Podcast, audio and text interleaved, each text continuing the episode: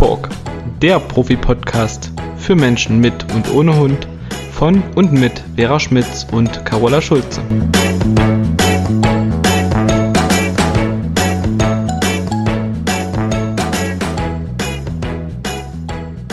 Hallo liebe Carola, ich grüße dich. Es fällt mir gerade ein bisschen schwer, weil Isi mich gerade abknutschen will. Darum muss ich auch lachen und kann kaum Hallo sagen, weil es so lustig ist. Der Küsser, meine Güte. Knutschkugel Easy ist am Werk, herrlich. ja, schön, liebe Vera. Wir wollen ja heute vom letzten Mal unseren Podcast mit dem Thema Mehrhundehaltung fortsetzen. Hatten wir damals schon angekündigt. Es gibt Teil zwei. Und das machen wir heute. Und beim letzten Mal war quasi das letzte Thema, was wir in diesem Zusammenhang besprochen hatten, das Sexualverhalten. Also was passiert halt, wenn man äh, Rüden hält mit einer Hündin oder Hündin und Hündin und Rüde und Rüde und wenn die intakt sind, auf was muss man achten. Damit sind wir beim letzten Mal ähm, am Ende gewesen. Und heute, liebe Vera, geht's heute, um was? Genau, heute fangen wir erstmal damit an. Ein neuer Hund zieht ein. Ja. Genau, und Training, wenn man mehrere Hunde hat. Äh, da wollten wir auch noch drüber sprechen. Leinenhandling und so weiter. Aber erstmal fangen wir damit an. Ein neuer Hund zieht ein und dazu passt auch ganz gut eine Hörerfrage, die wir erhalten haben. Eine Kundin von mir hat mir geschrieben, dass ihre erwachsene Hündin immer Welpen anknurrt. Sie hat das mhm. auch gut eingeschätzt und dazu passt das ja auch ganz gut, weil ganz häufig zieht ja ein Welpe zu einem erwachsenen Hund. Ja, und in der Regel ist der erwachsene Hund nicht sehr begeistert.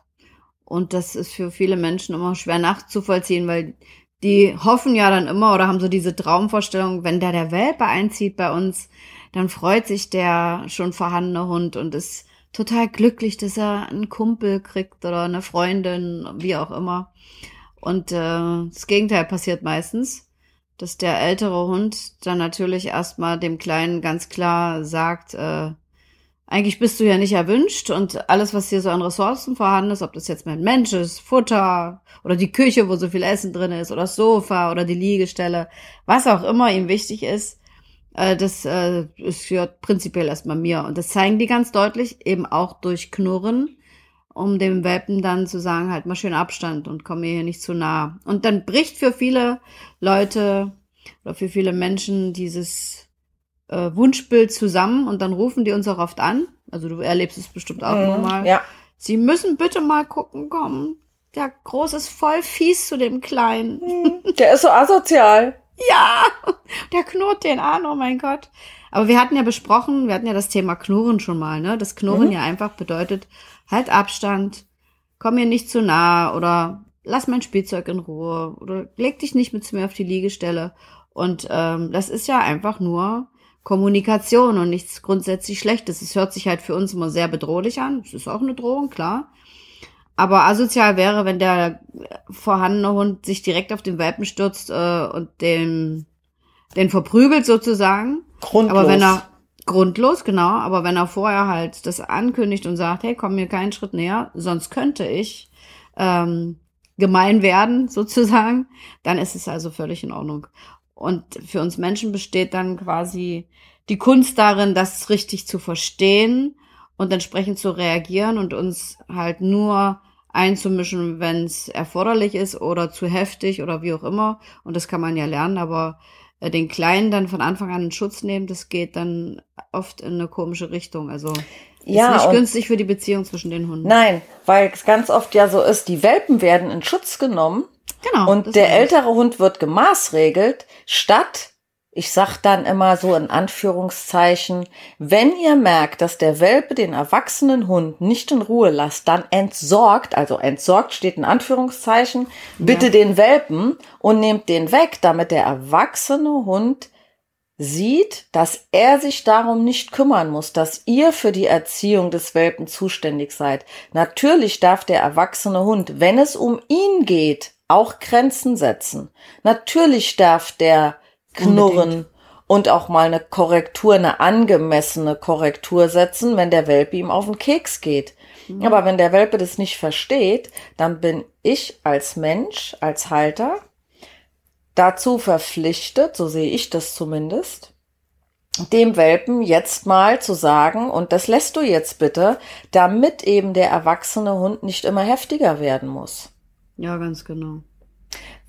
Was ich äh, die Tage mit in meinem Online-Kurs gerade besprochen habe, passt jetzt ganz schön hierzu, ist, dass Menschen und Hunde ja eine andere Wahrnehmung der Welt und der Umwelt haben. Also das heißt, mhm. bei einem Mensch wird die Geburt gefeiert und die findet in der Regel nicht alleine statt. Ne? Also da ist ja schön Party, wenn das Baby auf die Welt kommt. Mhm. Ein Baby nimmt von Anfang an alles wahr, also die ganzen Sinne sind vorhanden. Mhm. Bei einem Welpen ist die Geburt ja eine sehr intime Sache. Also welcher Erwachsene oder welche erwachsene Hündin lässt schon andere Rudel Mitglieder da dran, mit Ausnahme eines Züchters. Da sind die ja toleranter mit Menschen als mit anderen Hunden. Hm. Ne? Andere Hunde werden ja ungefähr die ersten 14 Tagen in den meisten Fällen, auch da gibt's natürlich Ausnahmen, von den Welpen ferngehalten, weil die einfach sagen, ne, Schluss, weg hier sind meine Welpen. Habt ihr nichts genau. mit zu tun. Der Züchter oder die Züchterin, ähm, die dürfen das ja am ehesten dann an die Welpen ran. Ähm, das heißt, es ist eine intime Sache und ein Welpe hat am Anfang, von Anfang an, den Geruchssinn und er nimmt Wärme und Energie wahr, damit er überhaupt mhm. an die Zitze rankommt. Aber die Augen und die Ohren, die öffnen sich ja erst so zwischen dem zehnten und vierzehnten Lebenstag. Ganz genau. Ja. Plus, was machen Menschen untereinander? Die schenken erstmal Liebe und Zuneigung. Dann schenken die mhm. nochmal Liebe und Zuneigung. Dann kommt irgendwie so ein, du sollst das doch nicht, du sollst das doch nicht, mach doch dies und jenes. Und dann werden sie irgendwie sauer, wenn das nicht gemacht wird. Hunde erziehen mhm. anders. Die sorgen erstmal für Respekt und Distanz und erst wenn das Gegenüber, ne, das ist ja ein schönes Beispiel, ein Welpe zieht ein und oder ein, ein, zweiter Hund zieht ein, der deutlich jünger ist, ja ganz häufig so, dass dann das, was wir eben beschrieben haben, passiert. Da werden erstmal Grenzen gesetzt und wenn der Rang niedrigere diese Grenzen akzeptiert, dann taut das auf und dann lässt der Rang höhere ja häufig auch Nähe zu. Und ne, also da da erst fängt das an, dass die was zulassen und ein Mensch vertüdelt erst einen Welpen, der kriegt ganz viel Liebe und Zuneigung, der darf ganz viel und erst wenn er in die Pubertät kommt und anfängt problematisch zu werden, an der Stelle, wo er eigentlich sich abnabeln würde, ne, ist bei einem Mensch ja auch nicht anders, dann fangen viele erst an Grenzen zu setzen wo es problematisch wird. Ne? Also da sieht man schon Wobei mal, was es dafür, dafür zu spät ist. ja, eben. Ne? Aber das ist so die ja, Wahrnehmung ja. der Menschen, weil das bei uns Menschen in der Erziehung und im Zusammenleben anders gehandelt wird, als Hunde das machen. Und mhm. da bei der Erziehung eines Welpen oder überhaupt eines Hundes sollte man sich ja eher auf die, ich sag mal in Anführungszeichen, Hundegesetze einlassen, als auf das, mhm. was für uns Menschen normal ist. Ja, genau. Also, ähm, und der Unterschied ist ja auch noch, dass eine Hündin halt äh, manchmal so 10, 12 Welpen hat und äh, da kann die nicht so nie Schiss um einen einzigen Welpen machen, so wie wir Menschen das tun, sondern äh, da muss sie denn ganz klar und deutlich vermitteln, ähm, was, was sie vor allen Dingen nicht dürfen. Und sonst würde die ja überrollt werden von dieser Rasselbande. Und je älter die werden, desto mobiler sind die ja. Und da muss die sich vor schützen, dass die da auch ihren Freiraum behält und den Welpen ganz klar und deutlich sagen kann, haltet Abstand, kommt mir jetzt nicht zu nah. Ich habe ein cooles Video vor einiger Zeit gesehen, da führt eine Züchterin ihre Goldie-Hündin in diesen Welpen-Auslaufbereich rein und die kommen alle angewuselt und wollen ans Gesäuge und dann steht die da und dann kommt so ein ganz tiefes Knurren aus ihrem Brustkorb, also von ganz tief unten. Und die Welpen alle so, wow, weichen zurück, legen sich hin und es ist Ruhe. Die liegen Ja. alle da und beobachten sie und sie steht so mittendrin, guckt sich zufrieden um und kann sich jetzt erstmal orientieren und gucken und äh, dann so langsam hat sie die dann wahrscheinlich reingelassen. Das war nur der Anfang zu sehen, wo du im ersten Moment denkst, ach du Scheiße, jetzt geht die Mutter da rein und schnauzt die Welpen einmal an und die trauen sich nicht mehr, sich zu bewegen, aber die waren dann entspannt. Es war nicht so, dass die Angst hatten vor ihr, sondern sie waren entspannt. Aber dieses, ne, ich schaffe mir Distanz durch Knurren, sieht für uns Menschen fürchterlich aus und hört sich fürchterlich an. Aber das ist eine ganz normale Erziehung und die Welpen haben sich hingelegt und es war Ruhe und Karton. Voll gut. Distanz und Respekt. Ja, das sind die beiden. Also ich habe oft hm. das Gefühl, dass Menschen, wenn wir über Erziehung reden und auch über Grenzen setzen, dass die Angst haben, der Hund liebt sie da nicht mehr. Das sagen die auch ganz oft. Liebt Ja. der Hund mich dann noch, wenn ich das jetzt so mache? Mhm. Hör ich oft. Ähm, und dass Respekt mit Angst verwechselt wird. Also das, Genau. das eine hat ja mit dem anderen gar nichts zu tun. Nein.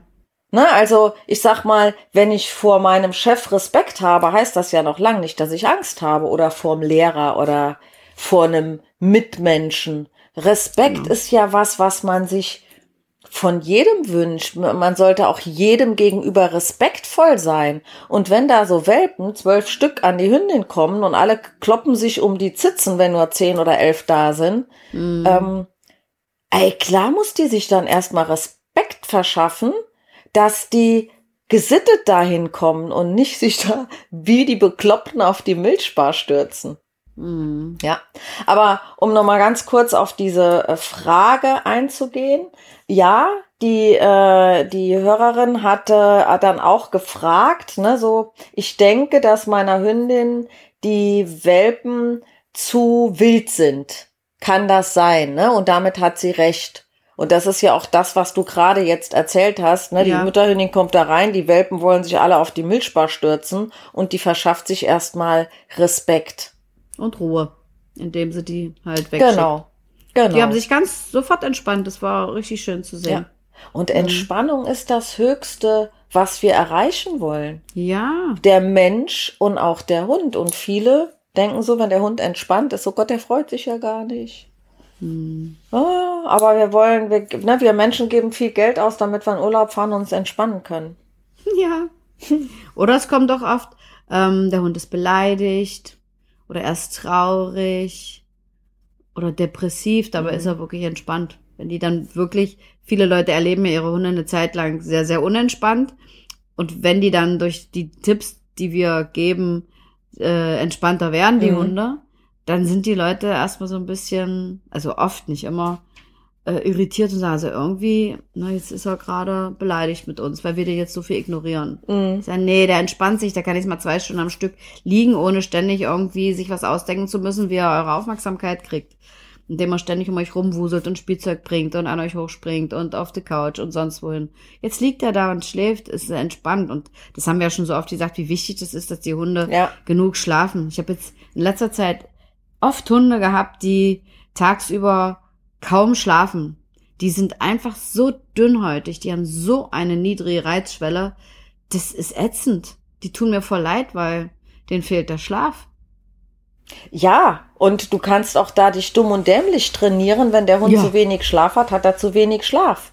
Ja. Stell dir vor, du schläfst drei Monate am Stück nur drei Stunden die Nacht. Da wirst du aber auch dünnhäutig. Will ich mir nicht mehr für, für zwei Nächte vorstellen. wenn es mal passiert, Gott sei Dank selten, dann äh, ist das schon eklig genug. Aber wenn das dann eine lange Zeit lang äh, so ist, dass man zu wenig schläft, also das kennt ja sicherlich jeder, der uns zuhört, ähm, dass man sich da vollkommen, ähm, also man fühlt sich einfach schlecht unausgeschlafen, ist schlecht gelaunt und dann ist man auch schnell gereizt. Und Ja. das ist bei Hunden eins zu eins das Gleiche. Ja. Und bei denen läuft es ja lange meistens, ne, wenn die zu wenig Ruhe und Schlaf haben. Und vor allen Dingen, ne, man kann es Ah. nicht oft genug sagen, Hunde haben ein ganz anderes Ruhebedürfnis, also ein viel mehr Stunden am Tag als wir. Hm. Also nicht, manche Leute kommen mit sechs Stunden Schlaf am Tag aus, andere brauchen acht Stunden Schlaf, aber ein Hund, der braucht gut und gerne 16 bis 18 Stunden Schlaf und Welpen und Senioren ja, ja dann tatsächlich auch noch mehr. Mhm. So sieht's aus. Und das wird häufig nicht so eingehalten. Aber gut, kommen wir zu dem Thema, ein neuer Hund zieht ein. Was sagst du deinen Kunden, wenn sowas jetzt bevorsteht und die lassen sich im Vorfeld beraten oder die sind mit dem ersten Hund schon im Training und sie erzählen dir davon? Worauf sollte man achten? Mhm, also, was ich total wichtig finde, ist, dass man diese erste Begegnung nicht zu Hause stattfinden lässt, weil für Hunde ist ja das Territorium immer eine sehr, sehr wichtige Sache und ein unerwünschter Eindringling, und wir haben es ja gerade besprochen, es ist beim Hund in der Regel nicht so, dass der sich freut, wenn da ein neuer Hund dazukommt. Ein unerwünschter Eindringling kann dann auch schon mal äh, heftig weggeschickt werden vom Hund, indem er dann halt auf den losgeht und sagt, ich dulde dich ja nicht. Deswegen ist, finde ich, super wichtig, wenn man sich auf neutralem Boden trifft. Ähm, oft nehmen die Menschen den Hund, den sie schon haben, auch schon mal mit zum Züchter ja. und machen da eine Zusammenführung, was ich auch ganz gut finde. Ja. Ähm, genau, und dann Vielleicht nicht in Anwesenheit der Mutter, das ist dann vielleicht auch nicht ganz so ja, günstig. Ja, ja, ja. Also da muss man natürlich auch gucken, dass man das so macht, dass da genau die Mutter nicht dabei ist oder dass da irgendwie Ärger gibt. Ähm, und dann natürlich Hunde irgendwie sichern an der Leine oder den Kleinen auch mal auf den Arm nehmen, dass der erstmal von oben gucken kann und je nachdem, ne, wie die Situation ist oder was es auch für ein Hund ist, wenn es ein sehr großer Welpe ist, äh, ist es wahrscheinlich schwierig, den auf den Arm zu nehmen. Aber ähm, da würde ich einfach immer gucken, ähm, dass man das, dass man beide Hunde sichert und dass man beide Hunde erstmal so ein bisschen abschirmt und schützt und auch wieder Ruhe reinbringt und nicht äh, die ähm, zueinander lässt, wenn sie rumzappeln oder an alleine ziehen oder was auch immer, sondern dass es da auch ruhig und gesittet und nach bestimmten Regeln abläuft. Genau. Und dann wäre es natürlich dann idealerweise so, dass man mit beiden Hunden zusammen die Wohnung oder das Haus betritt und dass der Große gut erzogen ist. Wir haben ja, glaube ich, auch schon mal gesagt, es ist sinnvoll, dass der Große mindestens drei, vier Jahre alt ist und dass zwischen Mensch und Hund alles in Ordnung ist, dass man sich also den neuen Hund nicht anschafft, um irgendwelche Probleme bei dem alten, in Anführungsstrichen alten Hund zu lösen, sondern dass da möglichst schon alles auf einem guten Weg ist und auf einem guten Stand und dass idealerweise der erste Hund auch auf eine Decke geschickt wird, um Ruhe reinzubringen. Und der neue Hund kriegt auch gleich eine Begrenzung. Also entweder, wir haben es ja auch schon besprochen, der kennt vielleicht schon eine Box vom Züchter oder ein Welpengitter kennt die immer vom Züchter, dass man dann sagt, okay, du setzt dich da rein, der Große bleibt auf seinem Platz und ich setze mich erst dazwischen und trinke eine Tasse Kaffee. Also ich würde zum Beispiel, wenn ich zwei Hunde hätte, niemals zulassen, dass sie bei mir durch die Bude toben. Nee, ich auch nicht. Ganz klar. Weil, rein. Genau. Ist kein Spielplatz. Genau, absolut. Spiel, gespielt wird draußen, drin ist die Ruhezone, draußen ist Action. Genau. Und sowas kann man gleich in der ersten Begegnung am ersten Tag alles klarstellen. Und der Kleine wird ja auch erstmal von der Fahrt und von allen Eindrücken und äh, weg vom Rudel, neue Familie und dann halt da neuer Hund auch erstmal kaputt sein. Also deswegen ja. braucht er erstmal ganz viel Ruhe und Schlaf. Ich würde weder die Wohnung zeigen, noch gleich hier ein großes Toben anfangen, sondern erstmal ruhig und entspannt die beiden da im Wohnzimmer meinetwegen begrenzen und mich dazusetzen und dass mal eine Tasse Tee trinken oder was ja. auch immer. Also wenn der, wenn der Welpe ähm, auf, also äh, begrenzt ist in einer Box oder ähm, in einem Auslauf, dann dürfte sich meiner Meinung nach, sofern der erwachsene Hund den Welpen in Ruhe lässt, ganz normal verhalten, wie er das sonst auch tut. Ne? Ja. Wenn der jetzt natürlich die ganze Zeit am Gitter und an der Box rummacht, dann muss er auf die Decke, aber wir haben ja gesagt, eigentlich sollte das alles schon gelernt haben. Das heißt, im Optimalfall liegt der Hund sowieso nur auf seinen Hundestellen, auf seinen mhm. vorgegebenen Liegestellen und darf mal aufstehen, wenn er irgendwie Wasser trinken will oder darf von sich aus in einen anderen Raum gehen. Das kann er auch machen.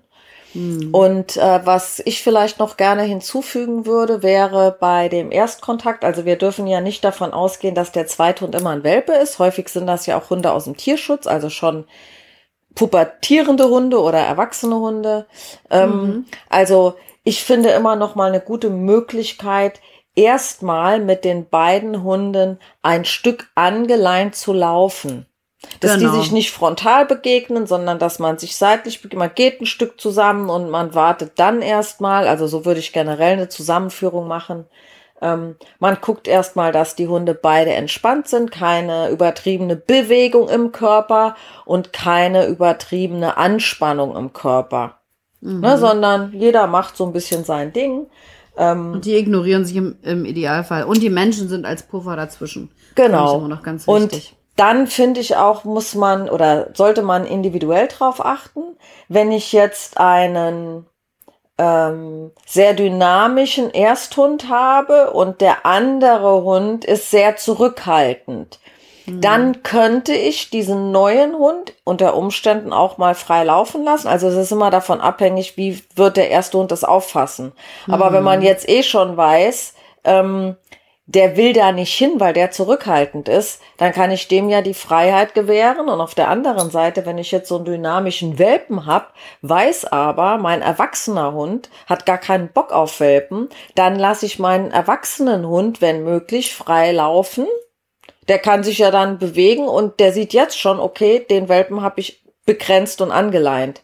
Weil sonst Ja. würde der Welpe den ja nerven. Ne? So Aber um sicher zu gehen, sind, kann ich ja beide Hunde angeleint lassen. Das ist ja dann auch kein Thema.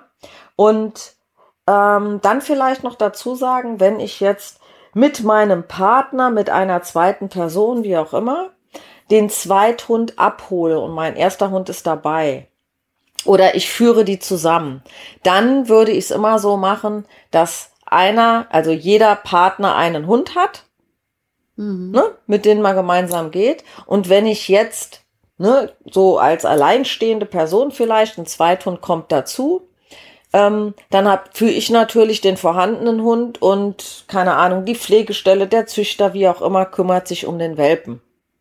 Und dann würde ich aber als erstes den Kontakt zu dem anderen Hund auch mal herstellen.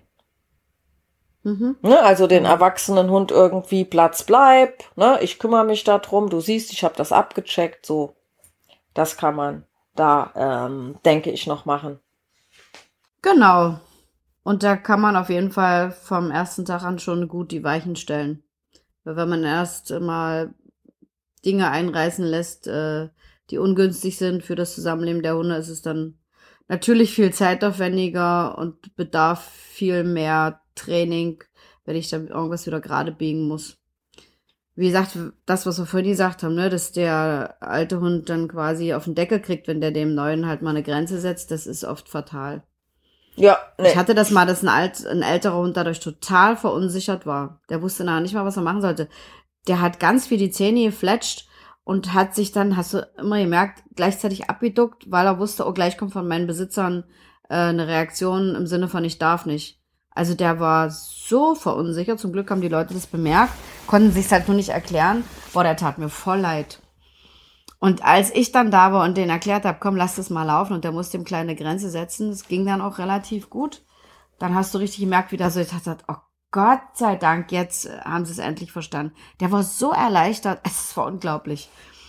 Aber ja, vor allen Dingen, ne, oder wenigstens mal, wenn man nicht weiß, wie dolle der erwachsene Hund oder der vorhandene Hund vielleicht maßregelt, die sind ja auch nicht alle super hyper sozialverträglich, ne? Kommt ja auch schon mal vor, dass Ja. man einen Hund hat, der jetzt nicht so ganz kompatibel mit anderen ist. Man kriegt es meistens aber hin, also es gibt auch da Ausnahmen, dass ein zweiter Hund dazukommt, weil wenn die im Rudel leben, dann klappt das oft.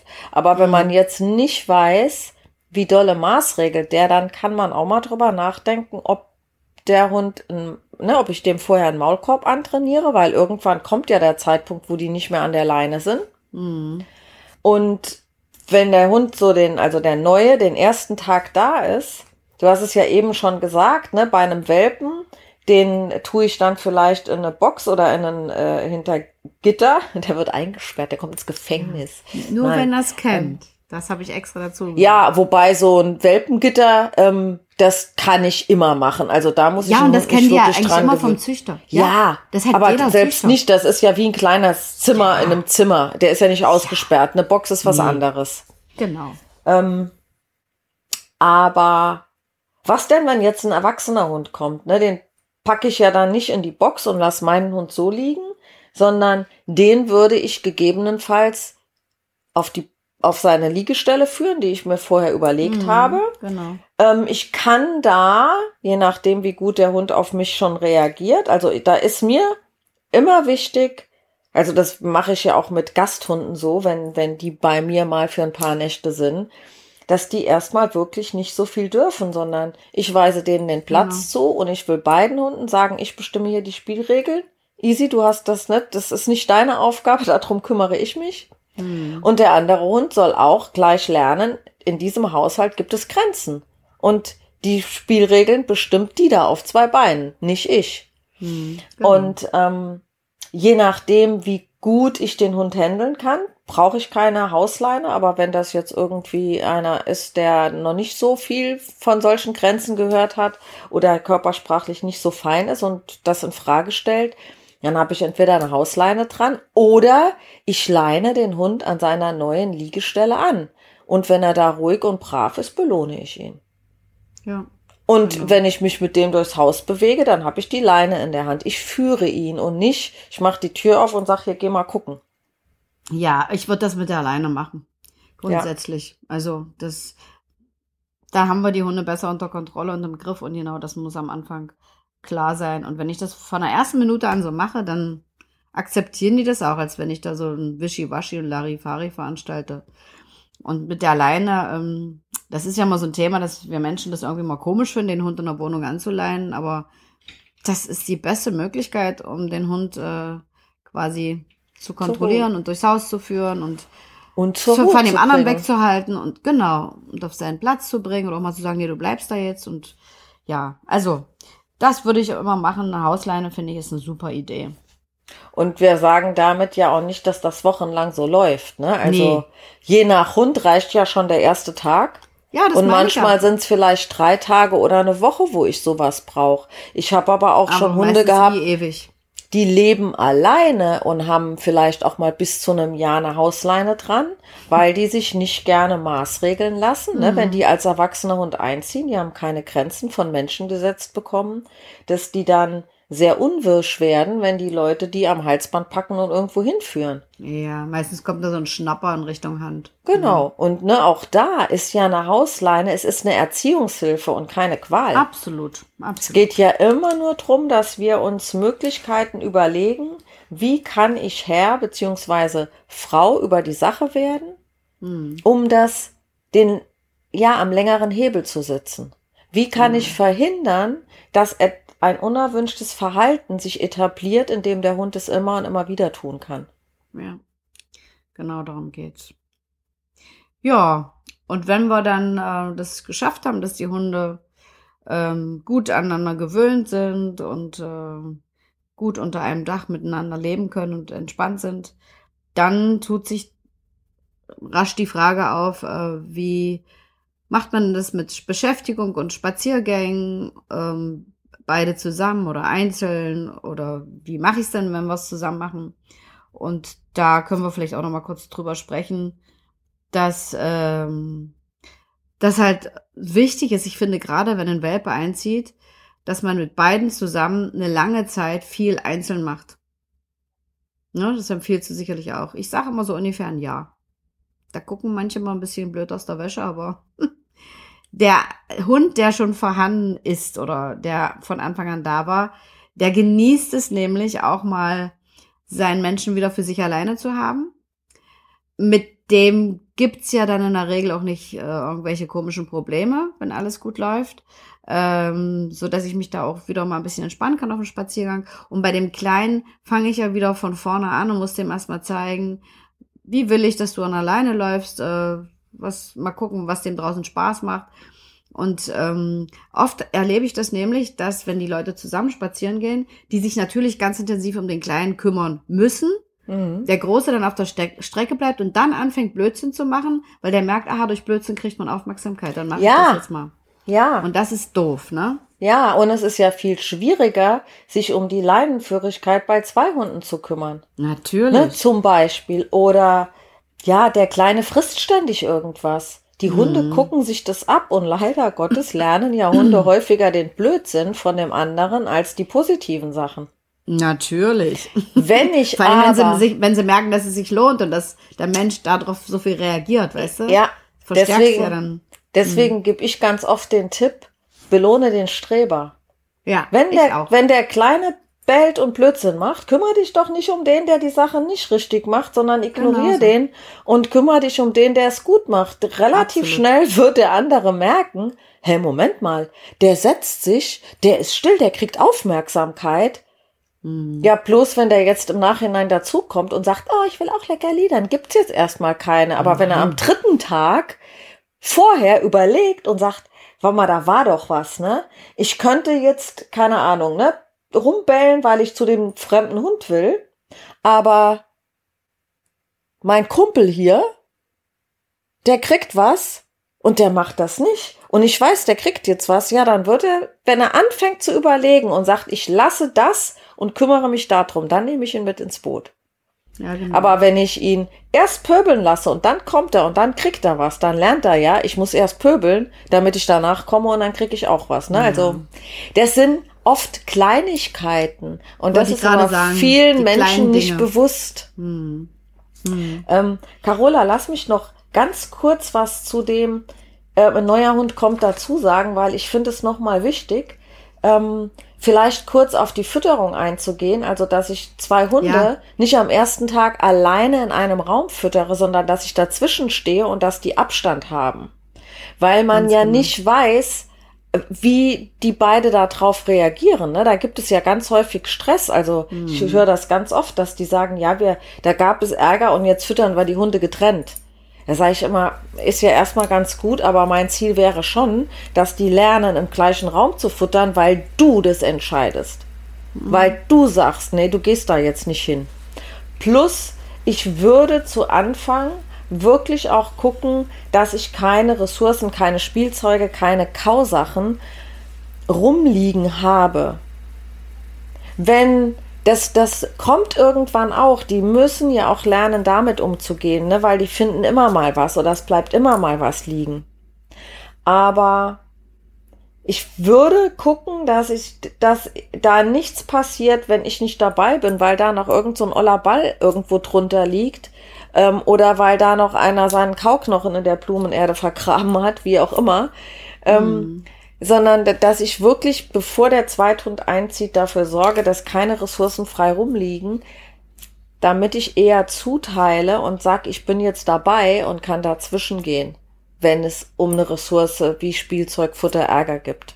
Genau, und ich finde es auch ganz wichtig, dem älteren Hund mal bewusst eine Ressource zur Verfügung zu stellen, damit er über diese Inanspruchnahme dieser Ressource dem Kleinen zeigen kann, das ist meins und hier gehst du nicht ran. Das ist ja ein ganz wichtiges Erziehungsmittel. Aber wenn, er, sagst, wenn es ein Welpe dabei. ist. Wenn es ein Welpe genau. ist.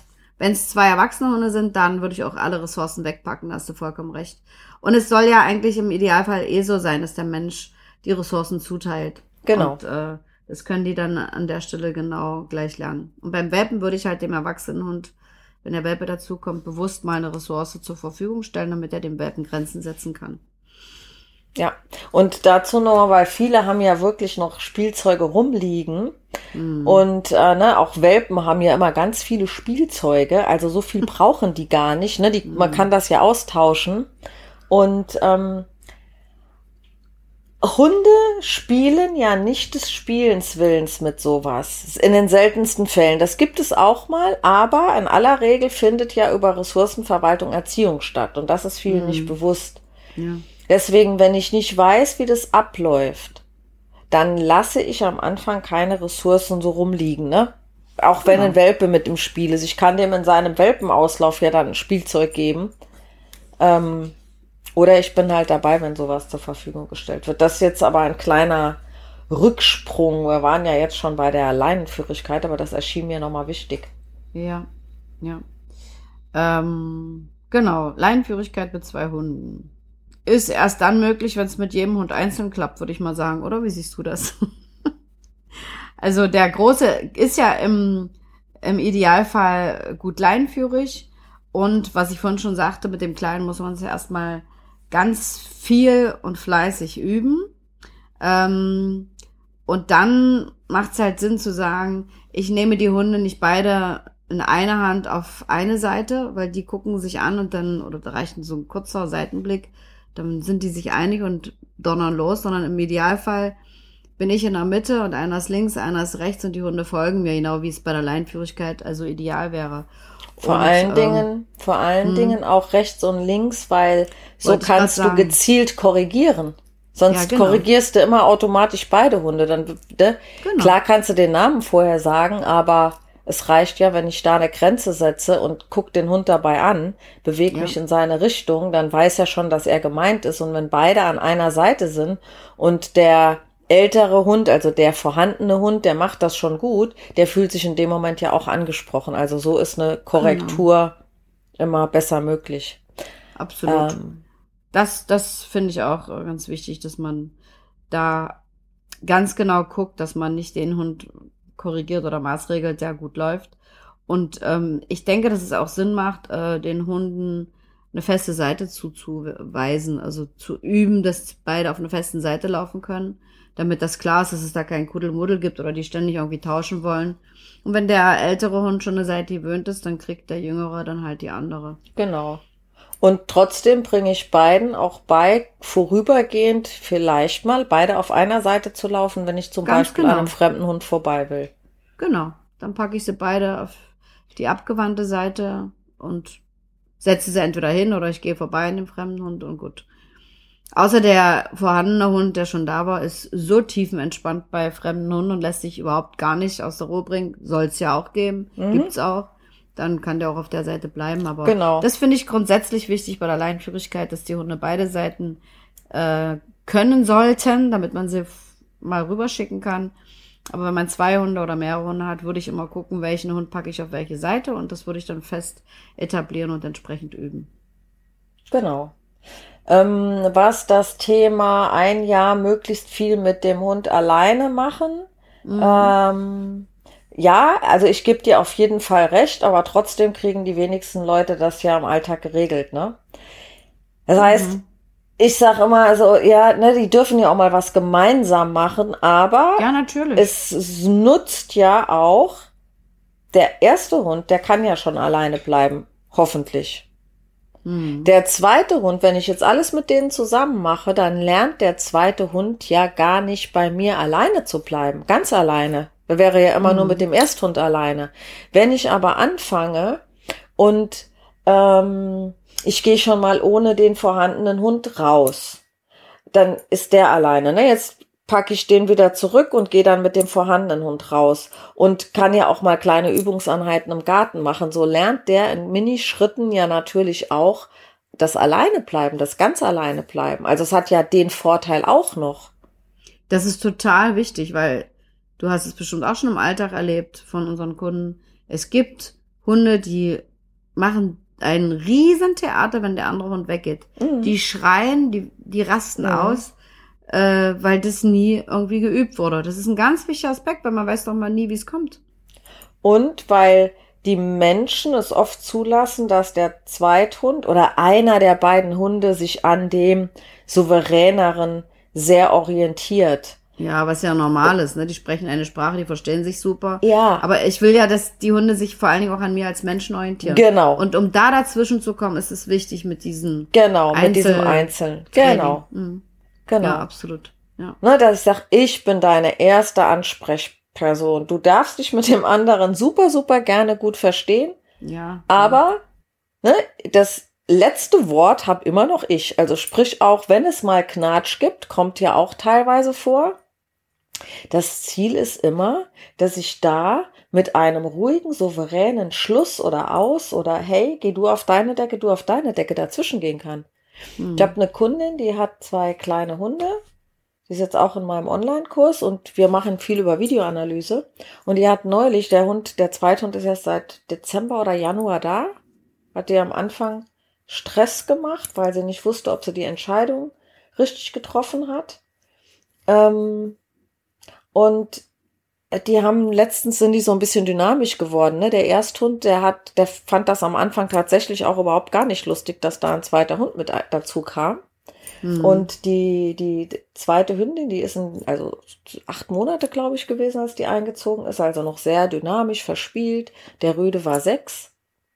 Ähm, und dem war das alles zu, uh, zu wild.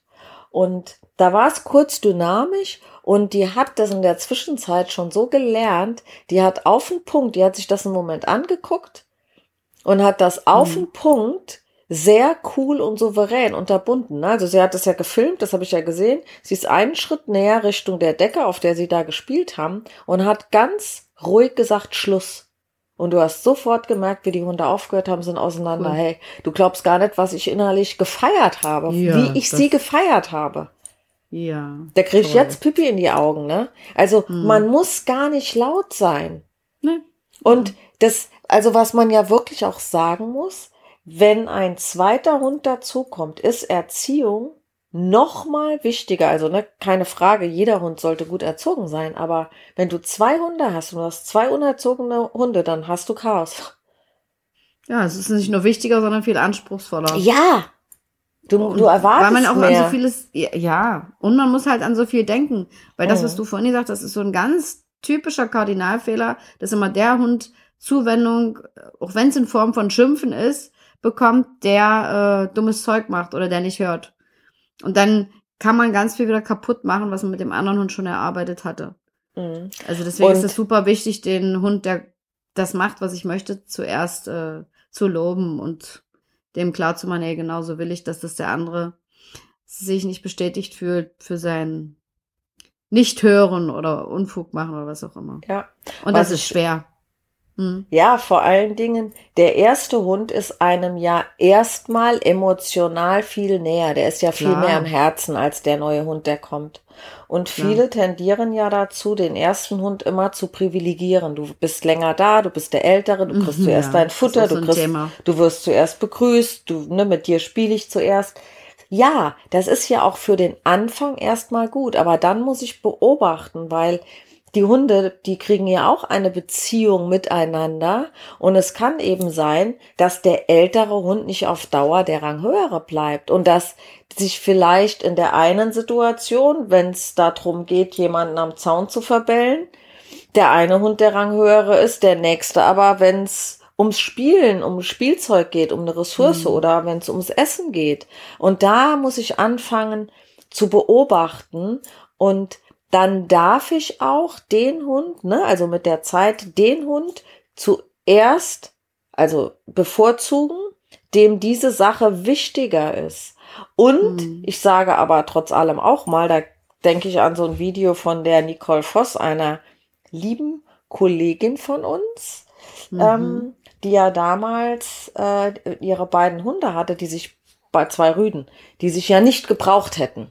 Ja. Und die beide auch Ressourcen verteidigt hätten, wenn sie es zugelassen hat. Und ich kann mich, kennst du das Video, wo sie ähm, den, dem einen ein Schweineohr gibt und der andere guckt zu, geht pinkeln, scharren, sagt so, ja, ne, du hast das jetzt, ist ganz schön blöd, aber okay, ne, Frauchen hat dir das gegeben, akzeptiere ja, ja. ich. Hm. Dann geht sie hin, nimmt dem das weg, gibt es dem anderen, ne? So, hm. und tauscht das Schweineohr ständig aus. Das war ja nur zu Demozwecken. Sowas macht man ja nicht permanent. Aber ja.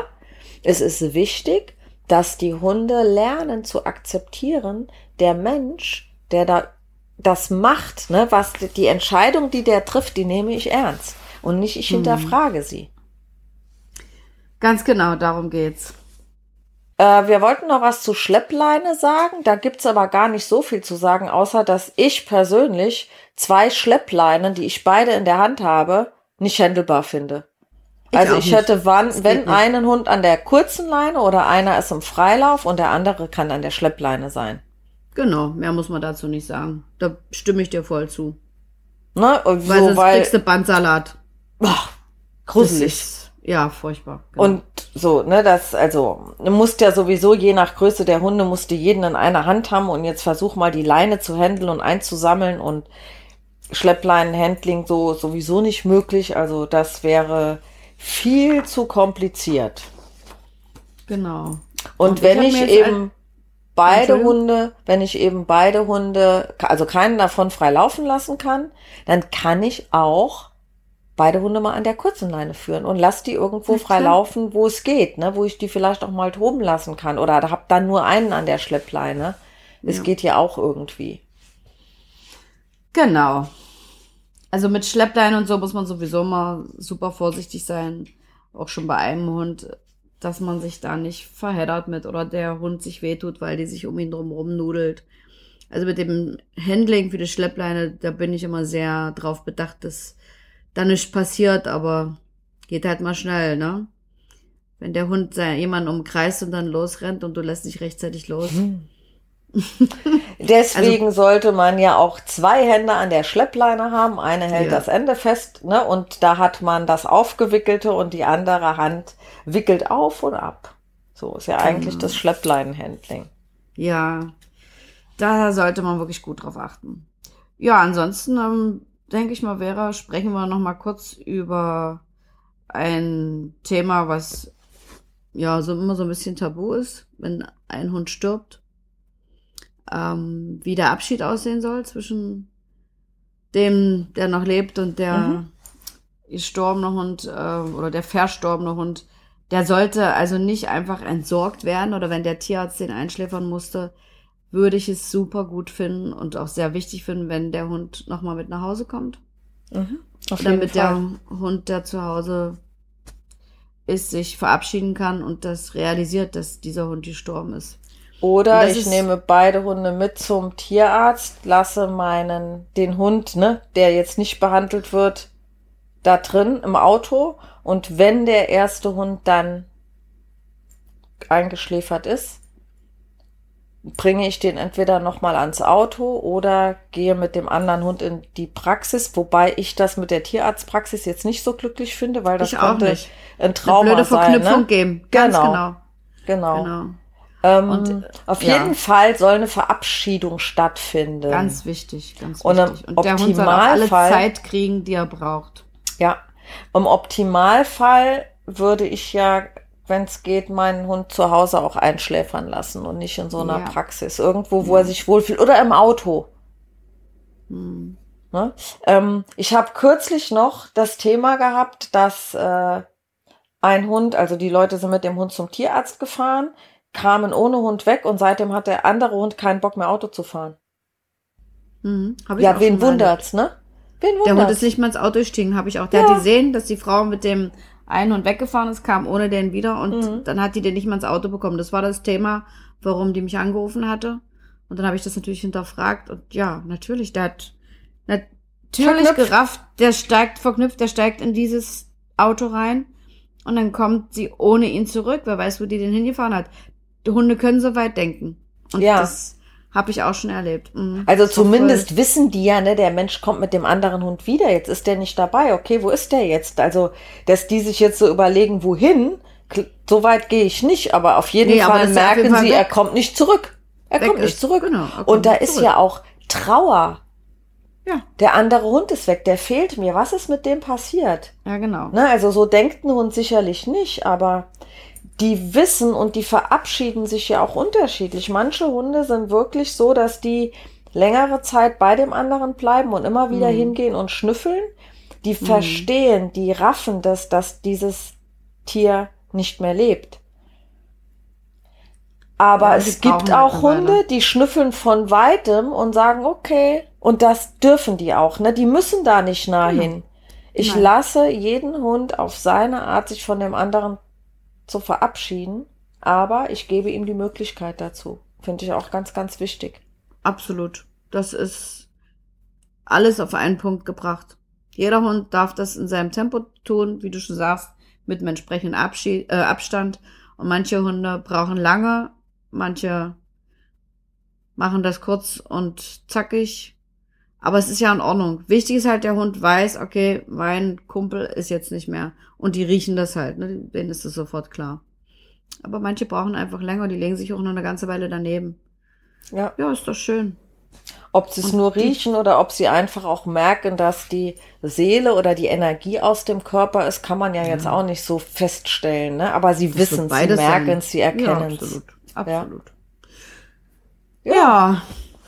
Und dann würde ich mal sagen, dann können wir uns auch verabschieden, aber lebendig. Ja, Noch sehr lange Fall. lebendig. Natürlich. Und ähm, genau. Und dann, Sehen wir uns die Tage. ja, genau, für den nächsten Podcast. Ja, und wie immer würden wir uns freuen über Feedback und äh, Wünsche und Fragen. Genau, vielleicht kommt ja auch jetzt zu dem Thema ne, von einem oder einer Mehrhundehalterin nochmal eine Frage auf. Vielleicht irgendwas, was wir jetzt vergessen haben oder was genau Spezifisches. Gerne uns eine Mail schreiben oder äh, bei Apple kann man, glaube ich, auch, Apple Podcast kann man auch Kommentare hinter, also hinterlassen. Bei Spotify kann man, glaube ich, nur bewerten, aber keine Kommentare. Da habe ich zumindest noch nie welche gefunden. Ja, ich auch nicht. Genau. Aber in diesem Sinne freuen wir uns über Fragen und Anregungen und dann wünsche ich dir einen schönen restlichen Tag, liebe Carola. Ich dir auch, liebe Vera. Tschüss. Dankeschön. Ciao.